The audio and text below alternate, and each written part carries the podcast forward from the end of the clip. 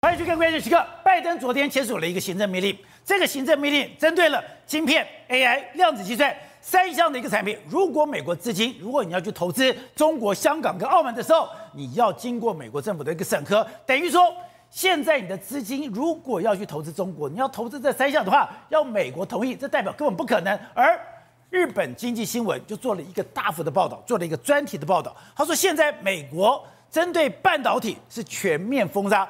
这个封杀是针对人才、针对商品、尖端技术、设备，现在连资金也全面封杀。全面封杀的结果就代表，现在美国对中国，美国对中国半导体的整个封杀、整个封印已经完成了，已经让你水泄不通。看起来中国的半导体只会江河日下，中国的半导体只会走向衰败的一途。那接下来，美国会收手吗？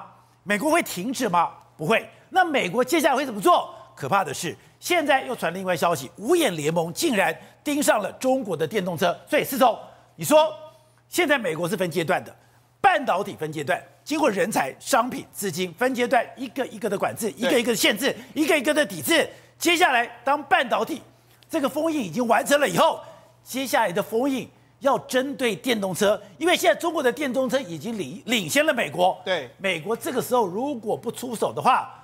中国的电动车会载至这个世界，甚至会让整个美国失去这个产业。没错，目前五眼联盟已经把中国的电动车认为是下一个我要对付类似华为这样一个状况，所以现在人家就说中国的电动车已经进入所谓的华为时刻，它已经在滴滴滴滴，因为它的华为时刻生命忠诚可能快要来到。好，那我们就所以说，以前美国怎么对付华为？对，现在就会怎么去对付中国的电动车？对，好，那为什么下一个阶段是电动车？因为对针对半导体的封锁呢，目前为止来说话，根据日经的这个报道，还有全世界媒体的报道，是认为美国的封印已经完成了。第一个，美国在三方面，我们讲到嘛，对人才的封印，你美国人不能去工作；对，商品来说，我不给你高端的这个设备；另外，资金我也不给你，所以等于是人才、商品的资金我都封住了。封锁啊，封的密不透风。对，那这样，实际上除了美国之外，宝姐，今天英国已经表态说他会跟进，跟上了。对，那我我觉得接下来五眼联盟大家都会跟进，那德国也有可能，搞不好也会跟进。所以主要的 G7 国家有可能会跟进。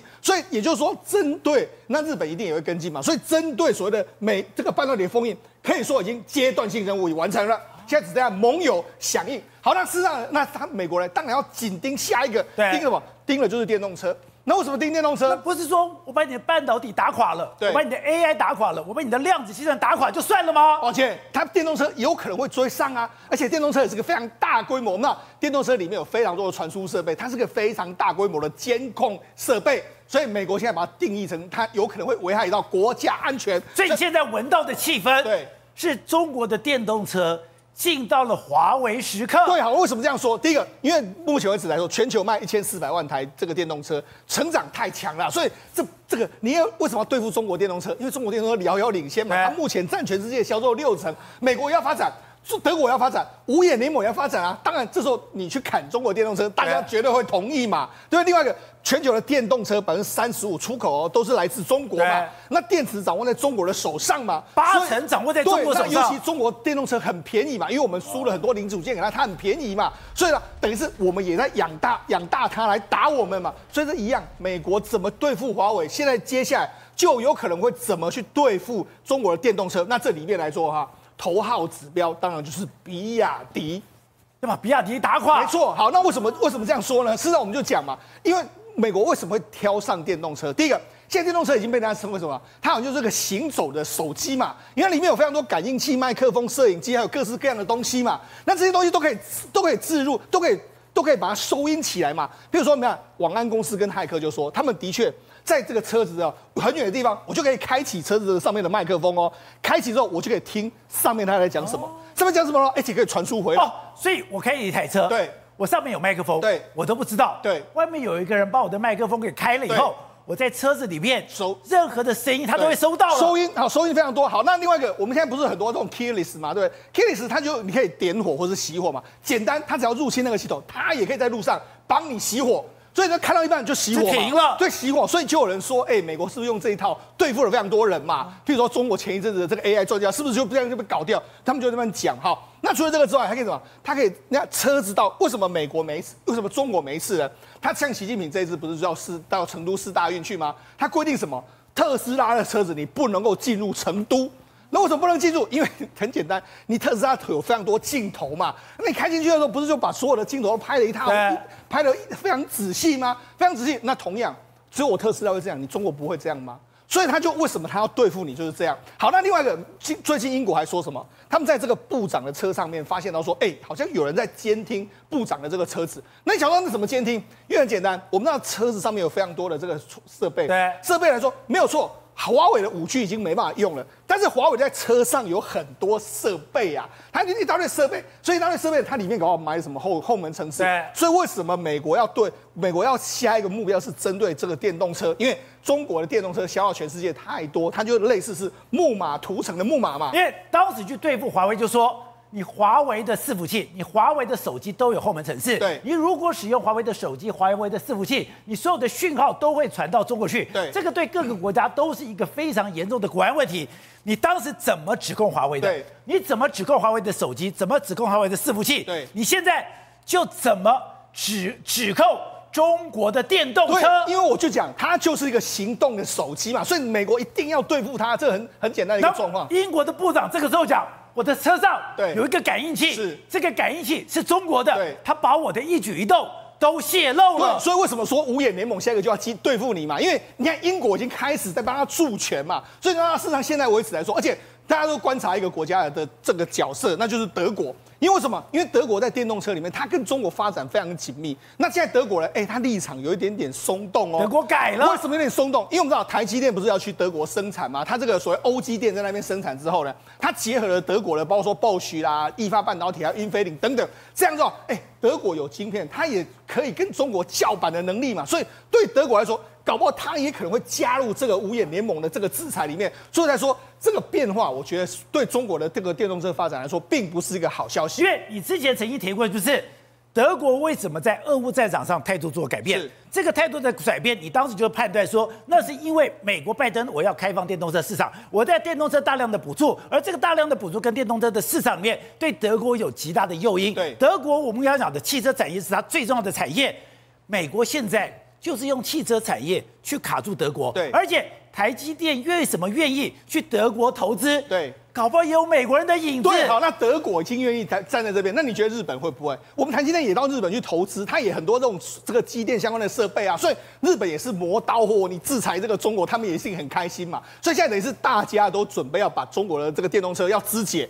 那为什么要肢解？因为说真的，目前中国的电动车真的实力不是无害。对，我们我们就讲这个比亚迪，比亚迪的王传福，目前为止来说，它有一个叫云云南云南系统，云南系统来说的话，保洁站就是这个。你看它这个车在开的时候，它这个智慧底盘。那所以你们，你看在开的时候，宝杰某些程度它可以直接，它可以直接跳起来，原地跳起来，跳起来。对，你看它原地可以跳起来，为什么？因为它有那种智慧的这个传感器，有智慧的这种所谓的导导，就所谓系统，它可以这样子升升降的这个都非常自如的一个状况。而且他说什么？我这个车子呢坏掉，假设你一个轮胎破掉，三个轮胎呢说也可以开，没有问题，绝对是没有问题，也可以可以维持这个车子的这个平衡。那除了这个之外，它在那种所谓凹凸路面，你看这个三个轮胎它也可以开。那在这个平，你看在这种路面上，你看它还示范哦。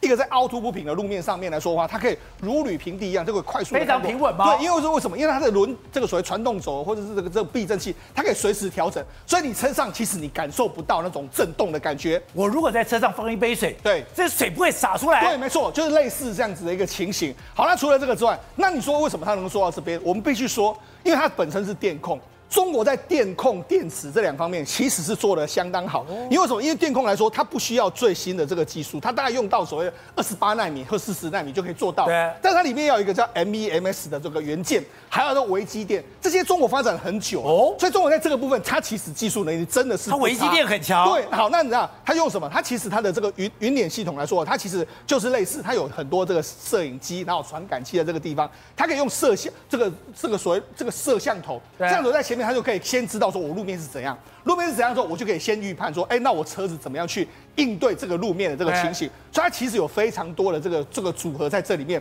然后你知道它怎么厉害吗？它每一次来说，它这个一这个液压悬吊这个悬吊，它可以每一秒震动一千次。所以就因为震动一千次，它可以调整这个路面的这个情形，让你感受不到所以完全震动的情形。可以调高，可以调低，我可以完全符合这个地面的要求。对，好，那你看椅子可以调，对不对？另外一个方面来说的话，它可以，它这个如果必要，你经过一个凹洞的时候，你看。一般来说，我们就肯定这样压进去，然后这样震一下，对不对？它经过凹洞的时候，它可以这样，它可以让这个这个轮胎就悬空这样过去，没有问题喽。它就这样子哦，让它过去。悬空。对，让它过去没有问题。不会砸下去。对，不会砸下去。所以呢，事实上它这一套系统，那为什么很厉害呢？宝杰，我跟他讲，主要因为这个系统不是国外没有，国外也是有人有了，国外有包括说像 Fox、欧林斯，但是问题是这都用在改装车上面，这可能一个套件。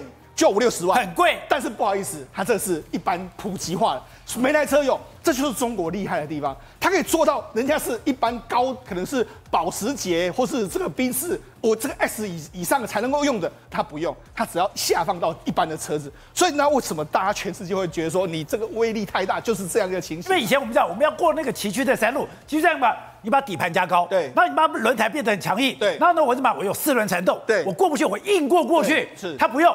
它是完全有电脑侦测，有电子侦测，而且我可以侦测说这个路面，那我的。底盘，我的这个可不可以酷秀？对，我可以调高，我可以调低，是，那我可以符合这个地形的发展。对，好，那我们讲的是它的电控这个部分。再我们要讲第二个，为什么为什么要制裁它？因为它电池太厉害。为什么？你看这一阵子，哎，那我们到原本的特斯拉都说啊，我们是全世界这个领航最这个续航力最久的，可以跑到六百五十公里左右的这个数字啊。就没想到后来呢，这个中国的极客，他就他其实是吉利汽车下面的高端品牌，他就说，哎，那我们现在也发表了一个这个新的这个车子，那这个车子我们的里程续续航力充电充饱电可以来到一千零三十二，比你多了大概多了五六百，那你怎么说，对不对？比你多了五六百公里，而且呢，售价只有一百七十一万。好，那我们今天讲这个售价真的很便宜，那为什么能那么厉害？因为它用了这个麒麟时呃宁德时代的新电池，叫麒麟电池的这个状况。原本呢，一般可能都用这种传统电池，但是现在宁德时代他也知道。我要扶持中国的车子，所以我给中国车子是最新款的这个电池，只有它能够配备这个，只有中国可以用麒麟电池，那你外面的厂商配合不了。好，那你知道为什么这个很重要？第一个，你看它可以充饱这么多电，它比这个美国车都要多很多。那美国同等车有一个叫 Lucy 的这个二零零二 Air，它当然也可以跑跟它差不多，它只是它可以跑到八百三十六，但人家是一千零三十二。好，但是我们看价格方面，这台车呢要五百二十万，这个这个 Lucy。但是它只要一百七十一万，所以看这个价格根本差太多了。哎、欸，你是人家价格的三倍，那你跑了还比人家短，所以我才说，这目前为止来说啊，中国哎，中国的这个汽车，这个电动车，它在电控，它在电池上面来说，绝对不是无价，它是目前是世界的领先者哦，它不是落后者。那你看到这些落后者，美国、日本、德国的眼里，他们怎么办？他们当年是对付你啊！而且现在传出一个消息。德国我们来讲的，全世界最大的集团就是福斯集团。对，就福斯集团在电动车的这个领域里面。被比亚迪打得非常惨。对，事实上我们讲电动车起来的时候，两个国家真的非常紧张，一个是日本，一个是德国。他们过去燃油车大国，问题是他们现在电动车都落后，丰田现在也很遥遥落后，福斯也是一样。那你看，这是这个德国之声，德国汽车也被中国弯道超车，前景何几呀？你看几何，他们很担心嘛。对，那为什么很担心？这前景堪忧。对，因为为什么？因为事实上，福斯、宾士还有 BMW，虽然他们一直在不断的在发展电动车，但是整体的销售量都不太好。那反反而呢，是目前呢，福斯在说，我们准备要跟这个小鹏汽车有合作。为什么要合作？因为为什么？因为你的技术比我，我就想中国的技术不是落后，它是领先。所以你看，中国在电动车技术是真的对实打实的领先。我刚才讲电控跟电池，它是领先的。所以这个对德国影响多大？德国的出口都是按跟汽车有非常大的关系。那德国的这个中，德国的汽车在中国市场很大。就那这个部分，如果完全都被中国的电动车吃到的时候，那你怎么办？那包括说像你看。德国也有发展这 ID.4，就是福斯的 ID.4。就 ID.4，它中德德国也卖的不好。那更糗的是什么？人家现在批评它啊，为什么？因为他目前中国大陆的这个电动车是杀价，就没有福斯的这个 ID 系列来说，ID 三它在这个德国卖的是四万欧元，就在中国大陆来说的话，大概便宜一点五万欧元。所以就是说，他看他在德国卖一百三十九万，然后你在这个你这个台币，然后在中国卖五十二万，就他们就抗议啊，德国人就说，哎。那、啊、你怎么回事啊？对啊，你怎么在中国卖那么便宜？他说没办法，因为中国车便宜啊。我们应对的，包括说像比亚迪的宋 Plus，它就六十八万、啊。你说不这样杀价根本没有竞争力，没有竞争力。那你知道他这样杀价有卖的好吗？也没有卖的好，也没有卖比较好，因为中国卖的还是比较好。所以他现在对对这个德国的电动车来说，或者对日本的电动车来说，他们很紧张啊。为什么很紧张？哎，这个如果规划都被中国旁移，那我就整个完蛋，就真的会。负灭国的可能性。好，那所以刚刚讲的，我今天我要去压制你的电动车，压制你的电动车，当然我要在你的晶片上面，这个晶片上面，哎，台积电就扮演一个非常重要的角色。所以为什么你台积电要去日本，台积电要去德国？后面有一个我们看不到的影子在这边。是。第二个就是讲的，我在很多材料上面。我也准备卡你中国了。对，好，那我们讲美国要怎么制裁这个这个所谓的中国的电动车？第一个，它未来可能在晶片是一个，另外就是关键的零组件，譬如说像电动电池的电池，它非常厉害，但是里里面需要镍，还有这个金金矿，这东西呢，目前为止全世界就是在印尼这些国家，哦、美国要尝试的跟盟友一起来制裁你。那另外一方面来说，包括什么？还有银粉啦，包括说像芯片啦，甚至铜片，因为铜片铜合金里面来说，在电动车里面需要非常大量的铜片。那这些铜片来说，目前为止中国你也很少，那个智利那些国家比较多。那你怎么去结合那些盟友？我觉得现在美国在玩另外一盘大棋，就是说在玩完了这个半导体，这个应该是胜负已定之后，现在他们准备把目光瞄准了电动车。好，董事长，我们来看到了，当拜登签下了那个行政命令，刚刚讲了，在 AI、在晶片、在量子计算的时候，我连资金我都要管制。资金管制的时候，你就看到了日本的新闻就讲。现在半导体整个封印已经完成了，因为你从人才、你从商品、从资金全面的封控，甚至我不是说我的人才不能去，你连想要来我美国学东西，我也把你全部给阻绝掉。阻绝掉以后，半导体打完打哪里？居然希腊大家都认为要打中国电动车。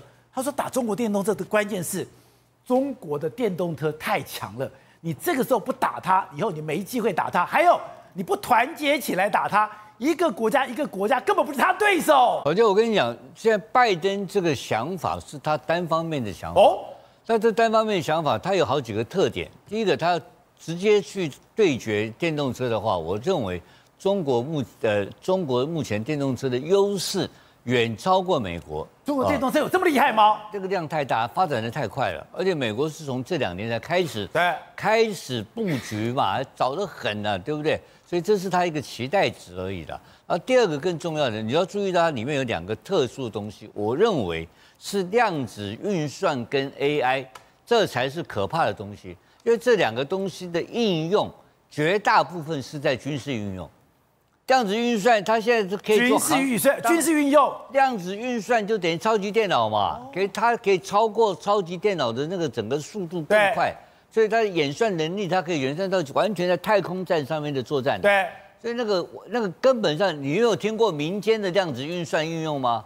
没有，没有嘛。所以现在，而且它的量子运算是我的卫星到的地面，你完全无法干扰。是，所以它整个它的概念里面，所以中国就是弯道超车，它做量子运算能力就是希望能够做一个非常大的弯道超车的大突破。那这个的主要应用。目前所有的研发的方向全部是在军事用途的研发，没有商业用途的研发。目前很少听到商业用途，没有嘛？当然，它根本上还是在非常初始的阶段。AI 的话，你更别提了。AI 的话，整个来讲的话，就是等于就是你就是 generative AI 嘛。generative AI 的话，它是全面性的这个计算能力的提升啊。那所以它去下手就干这两个，这个还是非常针对性的哦。所以它的。共和党的很多人认为说它的面积不够大，所以但是所以他控他的掌握的那个整个产业的面还不够大，但是他的这个国他的国家安全顾问这个这个苏利文怎么讲？小院高墙嘛，他如果说我就是锁定你这个范围，这个部分就是你的军事目标，我一次就把你歼灭掉，所以这个非常高度的。专业而集中的火力在打他一个特定的定点，你知道吧？他要你在没有成长以前就把你干掉。那这个时候，所以为什么今天那么快的英国马上跟进啊？英国说他们评估看看他们要跟进啊。对。然后他在，然后美国更恶劣啊！美国马上说，哎，我们检视一下，看看其他盟国的态度怎么样？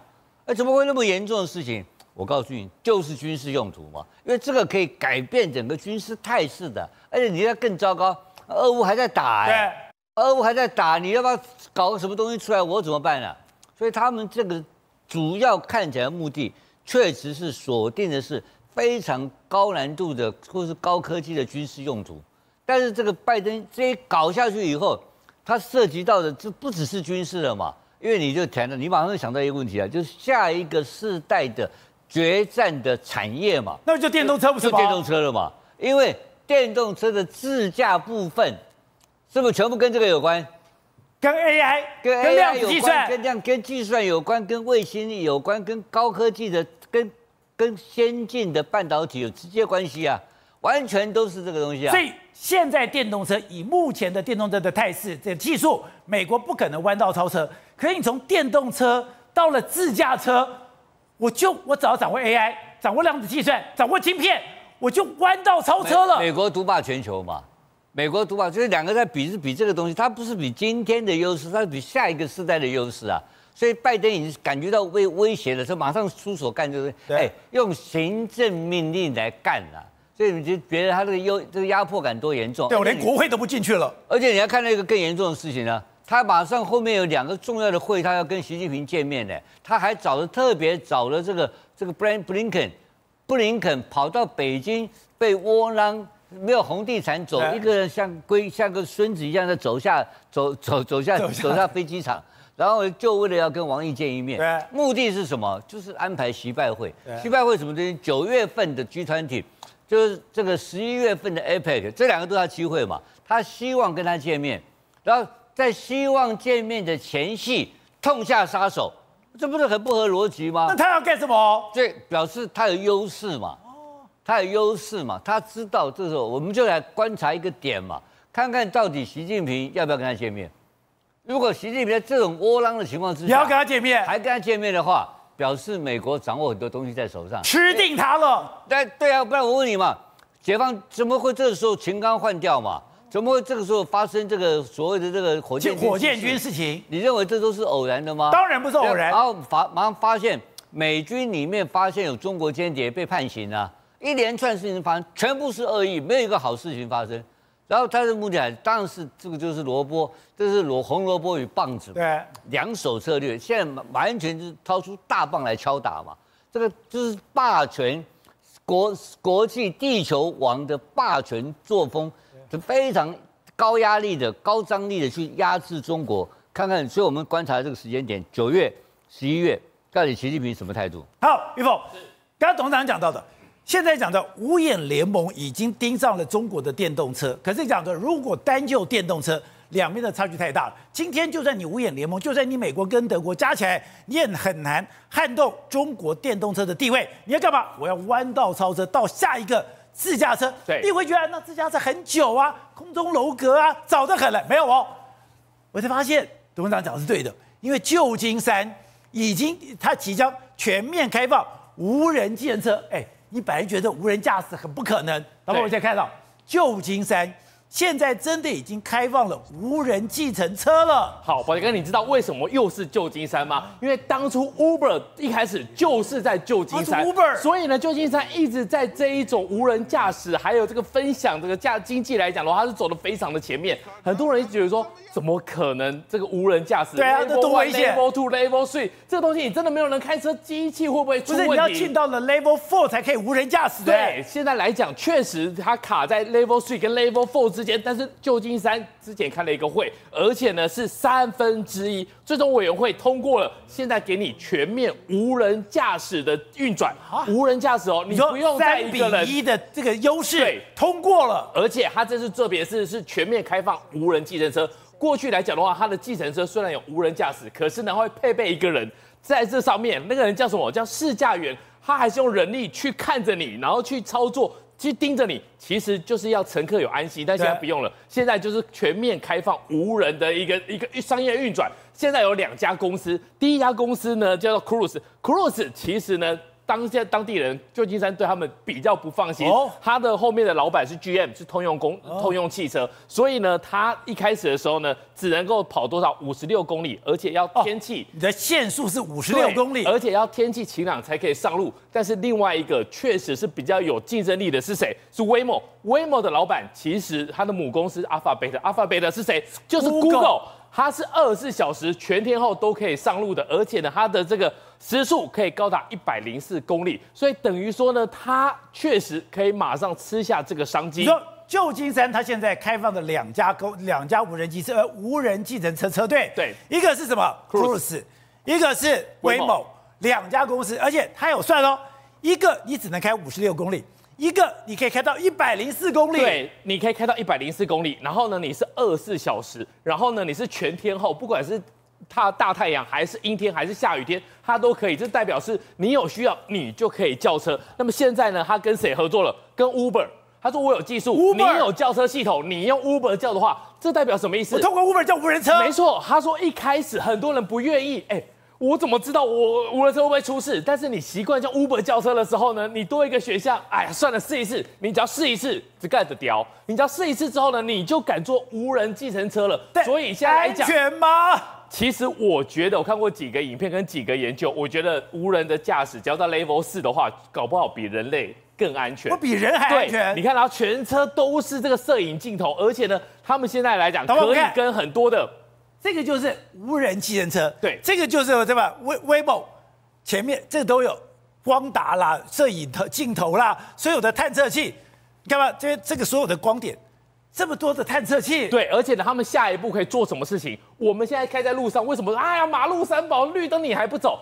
我们人看到了红绿灯，我们在起步，在往前走。如果他接下来旧金山可以同步同化他的这个 traffic trap，如果我我就可以直接连线，我就知道我接下来是路口是红灯还是绿灯，我就可以调整我的速度，甚至我不用看到再来做反应。如果这一套做得起来的话，确实可以让。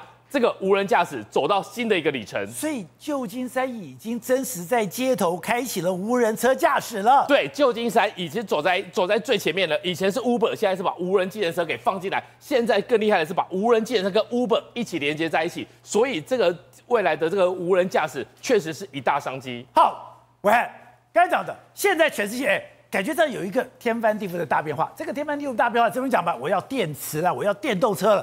可是我们最近看到有一个哦。最近刚刚讲到，现在这个能源，大家在拼什么？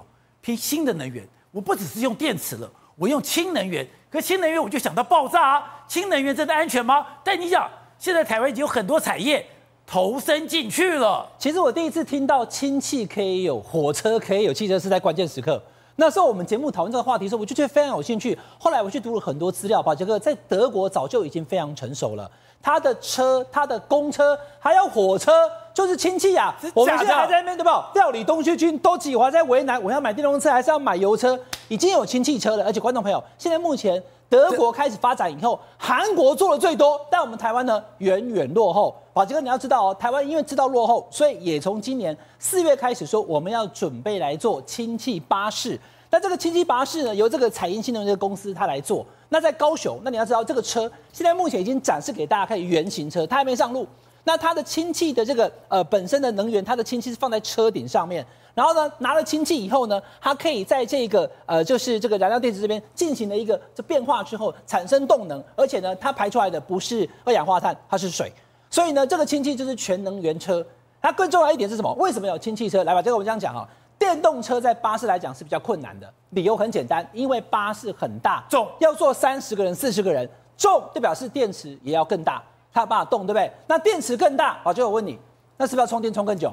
一般的轿车如果说开回家充一个晚上充饱了，巴士可能没有办法啊，所以巴士的充电时间要充到八个小时以上。但如果一样大的一个巴士，真的是氢气，因为国外已经有了，韩国也已经有，德国已经有了哈，大概十分钟到十五分钟就可以充完了。哦，那这个氢气巴士它的充电时间，电动巴士八个小时，氢气巴士十到十五分钟，你看中间出现差别了。那可以跑多远呢？充完了十到十五分钟的氢气巴士呢，它可以跑到一千公里，但是电动巴士只能跑五百到六百公里。所以这个差别就在于说，氢气巴士。氢气的汽车现在目前成为全世界各国都在讨论的一个方向。韩国的釜山旁边有个蔚山，有蔚山，蔚山以前是做军舰，所以蔚山舰有没有在蔚山港旁边？那这个蔚山，它现在目前是啊现代企业的，它包含了现代的造船跟现代汽车都在韩国的蔚山市。宝杰哥，你看，现在蔚山已经变成是韩国的标准的氢能城，整个蔚山城。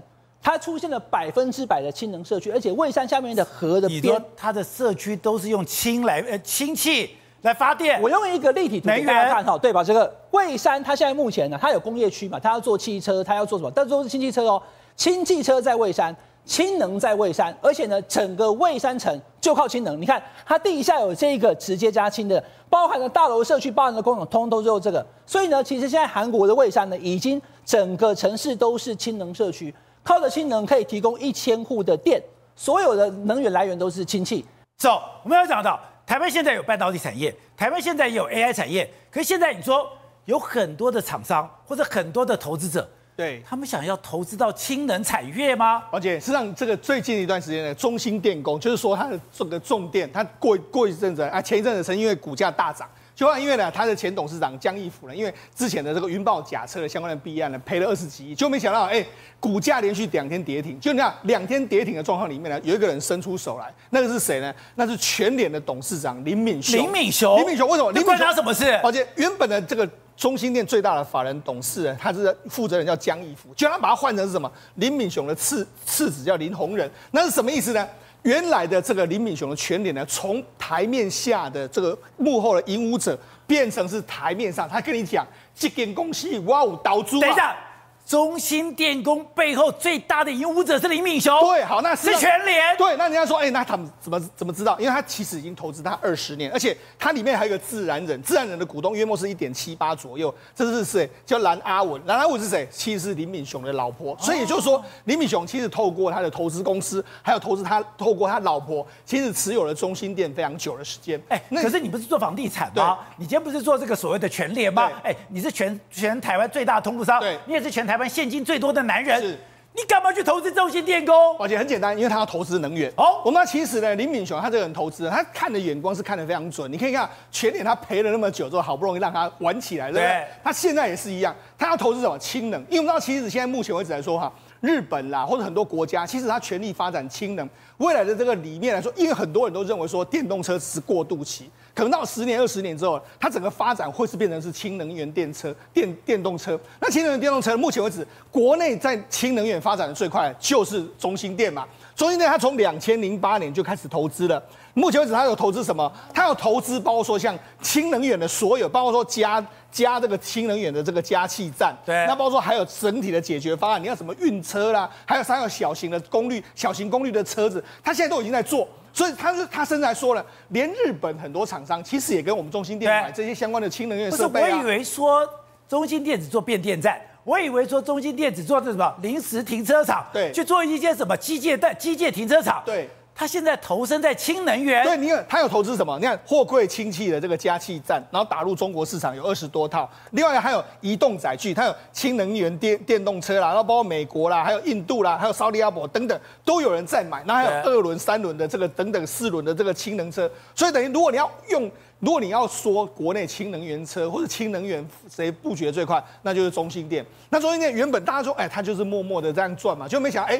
这一次，因为他的董事长涉入弊案之后，后面的大股东终于浮上台面，哦、所以林敏雄本来隐身其后。对，为什么？因为事实上他买那么，他买一个股票嘛，按股票连续两天跌停啊，他要出来跟大家讲说，我底气来宾呢，打开边惊啊，所以他大家就不怕了吗？对，他力挺他嘛，所以呢，因为这样他出来之后呢，哎，中心店股价就没有再跌了，所以你就知道说，事实上。连这个目前为止号称是台湾现金最多的男人之一啊，他都出来挺中心店，那当然他也是表示他看好整个氢能源产业的发展。好，各位，各位讲的拜登今天居然用等于说定时炸弹来形容中国，而且讲说他中国就是坏家伙，这个坏家伙碰到麻烦会做坏事情。